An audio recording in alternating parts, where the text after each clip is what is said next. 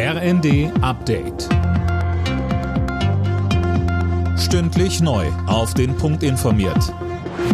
Ich bin Daniel Stuckenberg. Guten Abend.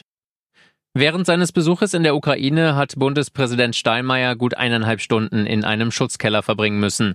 Luftalarm war ausgelöst worden, als er gerade in der Stadt Kujukivka im Norden des Landes eingetroffen war. Mehr von Dennis Braun. Für die Menschen in dem Ort nahe der belarussischen Grenze ist es Alltag. Steinmeier sagte danach, es sei besonders eindrücklich gewesen, gerade in einer solchen Situation mit den Bewohnern zu sprechen. Der Bundespräsident war am Morgen mit dem Zug zunächst in der Hauptstadt Kiew angekommen. Er versprach der Ukraine anhaltende Solidarität und Hilfe aus Deutschland. Am Abend ist dann in Kiew ein Treffen mit Präsident Zelensky geplant. Der geplante Hafendeal Hamburgs mit China steht weiter in der Kritik. Auch ein möglicher Kompromiss, wonach der Staatskonzern Costco unter 25 Prozent an einem Containerterminal bekommen soll, ohne Mitspracherecht, wird von großen Teilen der Ampelkoalition abgelehnt.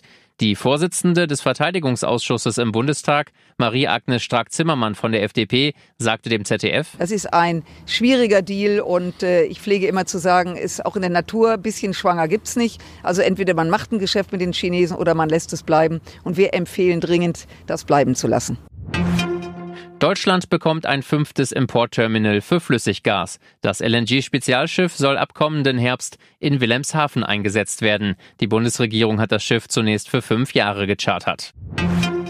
In der Fußball Champions League startet am Abend der vorletzte Spieltag der Gruppenphase. Borussia Dortmund empfängt den englischen Meister Manchester City, RB Leipzig den spanischen Meister und Titelverteidiger Real Madrid. Anstoß ist jeweils um 21 Uhr. Alle Nachrichten auf rnd.de